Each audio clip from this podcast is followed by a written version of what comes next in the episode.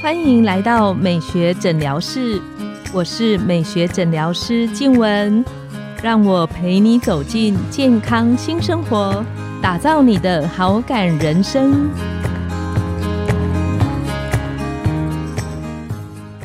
Hello，各位听众朋友，大家好，我是你们的主持人静文，欢迎来到美学诊疗室。前一阵子，雅风美肤跟网络上我们一个好朋友丹尼表姐合办了一个关于青春痘的健康讲座，然后这个讲座里面是毛医师当讲座的主讲人。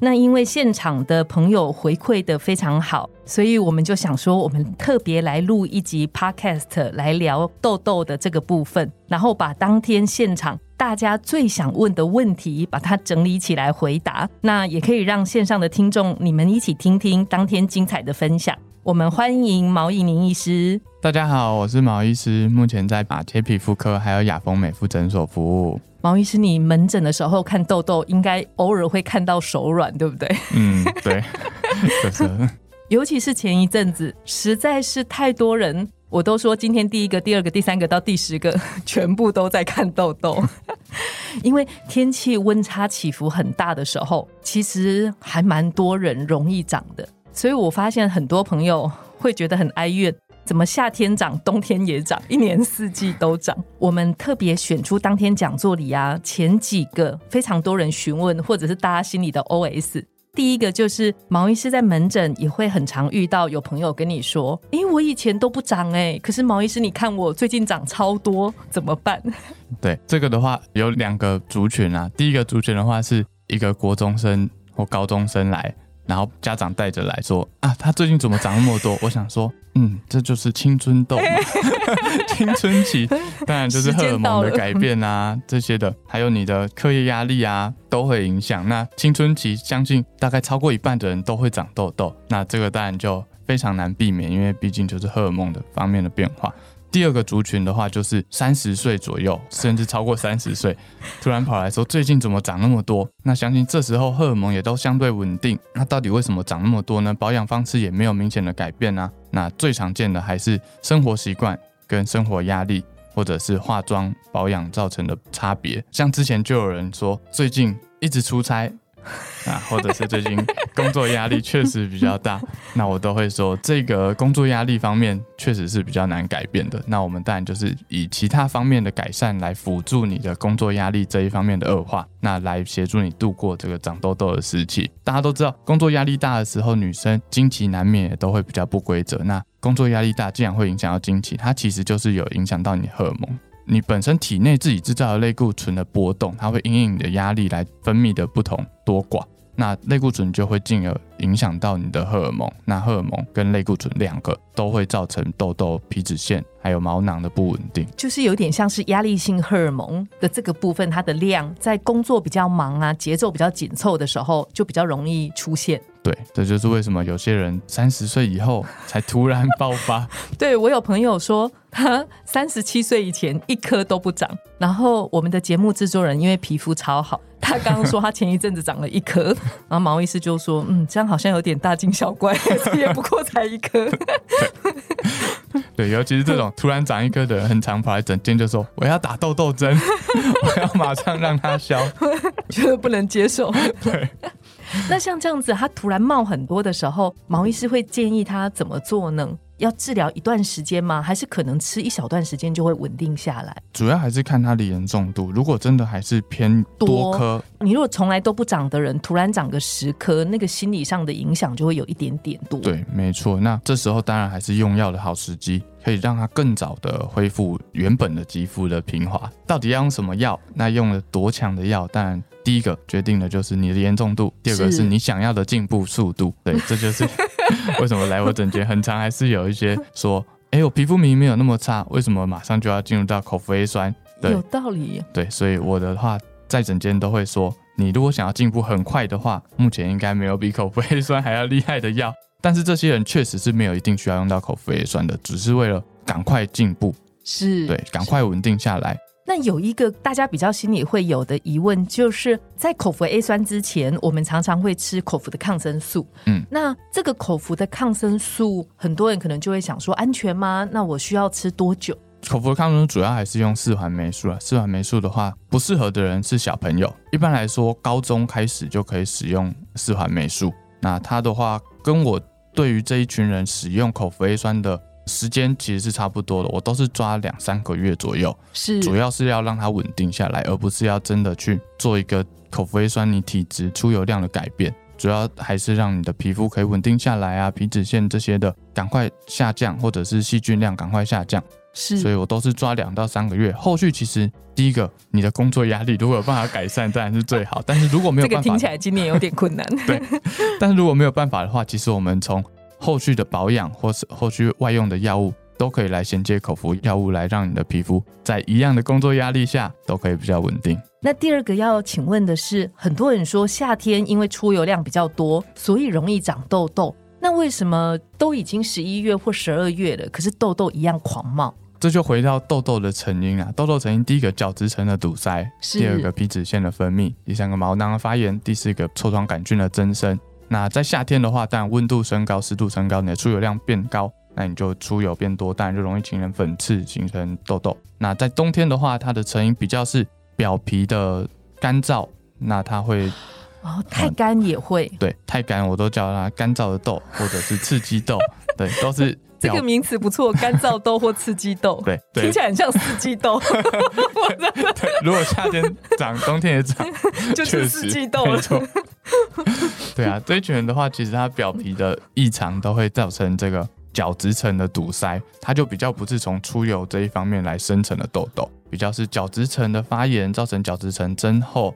然后角质层堵塞住了毛孔，那你的皮肤在受损的情况下，当然毛囊也比较容易发炎，细菌也比较容易增生，这比较是另外一个方面来进展成痘痘。所以这个时候就不能够，比方说觉得有粉刺就去挤它，或者是觉得也有角质就去去角质，对不对？对，这时候反而去角质会更严重，因为你的冬天痘本来就是角质层的不稳定，相对要治疗的，其实第一个。反而是要做保湿，对，这像有一些人有这一方面的经验。我记得丹尼表姐讲座的时候，丹尼表姐本人就说，她去到比较干燥的地方，反而加强保湿就不冒痘。那不加强保湿的时候，以前就狂就狂冒痘，反而是干燥的地方狂冒痘，他也很困惑。原来是这样。那第三个就是，我发现很多朋友他会有下巴在生理期的时候长痘痘的困扰，特别是下巴。那这个有关联性吗？对，没错，目前的研究还有我自己的经验都是这样子，尤其是在三十岁左右的女性，下巴跟下汗腺的痘痘实在是，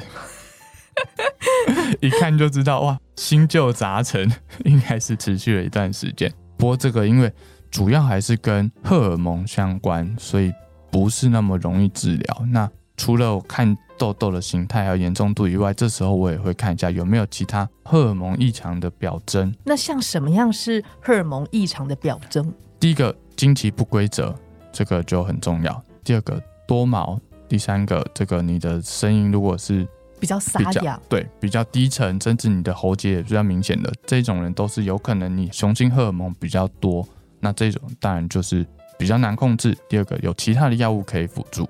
所以可能就要合并，有点像是会诊的概念，跟妇产科联合。对对对。那除了这一类型之外，一般下巴痘实在是很容易反复一直长，这种有没有求解？一般我们都知道，发炎后的皮肤大概会需要三到六个月来让这个发炎完全的稳定下来。那你的下巴痘如果是经期相关的话，它一个月就重复一次，你就会知道上一次的发炎都还没有完全降下来，它下一次的荷尔蒙刺激又来了。每个月它当然都没办法稳定下来，你就没办法好好的控制它，所以下巴痘的经验上还是非常的困难。最好的话，你要想到办法可以让它稳定三到六个月，让之前的发炎所有都稳定下来，都停下来，它下次的刺激才不会造成已经有发炎的地方又马上又发炎起来。那这样子，你会请门诊的朋友，就是比方说，因为我们要稳定三到六个月，嗯，所以就是治疗周期可能吃药或是擦药要维持至少三个月以上的时间。对，没错。然后后续就口服药可以减下来，或者是甚至可以停药，后续就靠外用的药物还有保养的成分。那还可以吃甜点吗？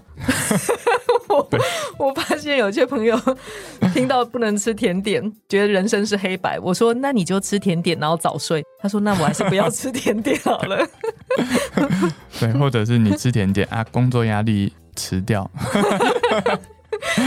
这个好难哦，人生好难。对对啊，不过大家都知道，痘痘还是跟奶类、油炸跟甜食相关啊。其实你如果真的很想吃，研究是有指出跟吃的量是有关的。真的，真的有这种研究？对，有有有，就是你一次进食很多奶类啊、甜食类、油炸类，比较容易造成荷尔蒙很不稳定，那就比较容易长起来。但是你如果一次吃一点点，明明一个礼拜吃的总量是一样的，你如果一天暴食了三个甜点。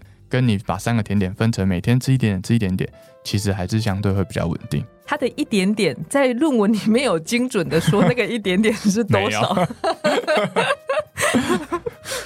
我们需要数量精准的定量，比方说，呃，吃个五十克啊。很多在门诊长痘痘的朋友啊，他会问说：“那我到底应该怎么判断我长痘痘的时候是缺水，还是说它过油？那它的保湿上面？”是应该要擦还是不擦？第一个就是你如果是冬天或到了干燥的地方才发出来痘痘，那很有可能就是反而是太干燥造成皮肤的缺油、缺水造成的痘痘。那另外一个可以判断的方式是，你除了痘痘以外，你可以观察痘痘跟痘痘之间的皮肤，如果有明显的脱皮、明显的泛红。那就有可能是你的表皮在发炎造成的痘痘哦，就是不只看痘痘本身，看痘痘周围的皮肤的状况。对，哎，这个方法很棒。对，这也是我在整间很爱观察的地方。这其实是皮肤科医师比较有的特质，就是我们不只看病灶的本身，我们会观察它的皮肤的底座的变化。对，那长头部位也会有差啦。出油最明显的当然还是 T 字部位，那干燥的话主要会以脸颊或者是发际这一边为主。是，所以如果觉得它是比较干的，就可以适度保湿。那那个保湿的产品的选择，毛医师会怎么建议朋友？就是我觉得干，那我应该要擦霜吗？还是擦精华液跟乳液？在痘痘肌的病患的话，我都还是建议以精华液跟乳液为主。是，那你如果当初的乳液是平常就有在擦，夏天都有在擦的，那冬天如果长了痘痘，看起来比较偏是干燥造成的痘痘的话，我就会建议。先用原本的乳液，你原本就已经适应的乳液，一天增加次数。那如果真的控制不下来，才会建议到霜类，因为霜类相对还是油，比较油的成分还是比较容易堵塞毛孔。那第二个就是成分也很重要，所以相信来我诊间的病患，我都会说，你下一次回诊的时候，把所有详细成分拍照 带过来给我看。那可不可以？简单讲，比方说一两个或两三个痘痘肌，尽量不要使用的成分。毛医师，你在这样看的里面，你会比较不推荐用在痘痘肌的成分。第一个当然就是凡士林相对容易长痘。那第二个的话，很多人喜欢的橄榄油，如果是橄榄油相关的成分，也是容易长痘痘的。那第三个的话是油醇，油醇类也是容易长痘的，还有棕榈油类的。这一方面的话，我以为棕榈油只会加在 加在饼干里，大家把饼干翻过来，它后面都会写棕榈油。外用的棕榈油啊，橄榄油、油醇这些都相对容易长痘。其实油醇就是橄榄油富含的成分啊，所以如果是成分表来说的话，它就会写油醇或棕榈油酸。大家现在知道了，毛医师对于产品成分学是非常有研究的。对。那最后一个是最多人问的，但这个其实有一点难，所以我把它留给那个毛医师，就是怎么样可以不长痘痘？这个的话，当然治疗上是因人而异。不过，如果你是出油真的非常严重的话，当然首选还是口服 A 酸。你能够吃到传统的累积剂量的话，你还是可以让皮脂腺比较稳定。是，但是很多尤其是女性的痘痘肌患者，她其实本身出油不是那么的严重。她其实就是最近突然长很多，或者是她保养生活习惯方面造成的痘痘不稳定。本身其实出油皮脂腺不是特别的严重，这种人其实就没有一定需要吃到很长期的口服 A 酸。对，那我们在让皮肤稳定下来之后，其实靠保养、还有饮食、还有生活习惯，甚至加上一点外用的 A 醇或外用的 A 酸，都可以让皮肤很稳定下来。那个同场加印再问最后一题，我突然想到当天讲座的时候啊。有几个朋友，其实他的皮肤状况相对是蛮好的，可是大家一定有线上的听众里面一定有过这样的经验，就算皮肤状况蛮好的女生，也会很困扰粉刺的问题。那嗯到底粉刺是该挤还是不该挤？如果是开放性的粉刺，是你其实做好外用的酸类或者是 A 醇类的保养，其实它开放性的粉刺做好好的保养，它会自然的排出。开放性是有头的意思，对对，对？有头的那一种，其实不用特别去挤它，有时候去挤它反而会容易造成发炎，留下色素沉淀或红痘印这样子。但是闭锁性粉刺就不一样，闭锁性粉刺的话，我会建议可以把闭锁性粉刺排出。闭锁性粉刺的坏处就是你自己应该不容易挤，对，因为它就是没有头的嘛。所以你自己挤，有时候反而让它在里面破掉，毛囊在里面破掉，反而会造成发炎化脓。所以这一方面，我都还是尽量交给专业来做闭锁性的粉刺的移除。的清除的过程，对啊，所以总体而言，在家都不建议。意思就是你开放跟不开放都不要挤的意对，思。开放你挤了，其实效果不大；闭锁性的你挤不太出来。对啊，今天这一集我们很开心，毛医师来跟我们大家分享青春痘几个最常见大家困扰的问题，希望线上的听众你们收听对你们一样有帮助。今天我们的节目来到了尾声，美学诊疗室欢迎你们再度光临，我们下次见，拜拜拜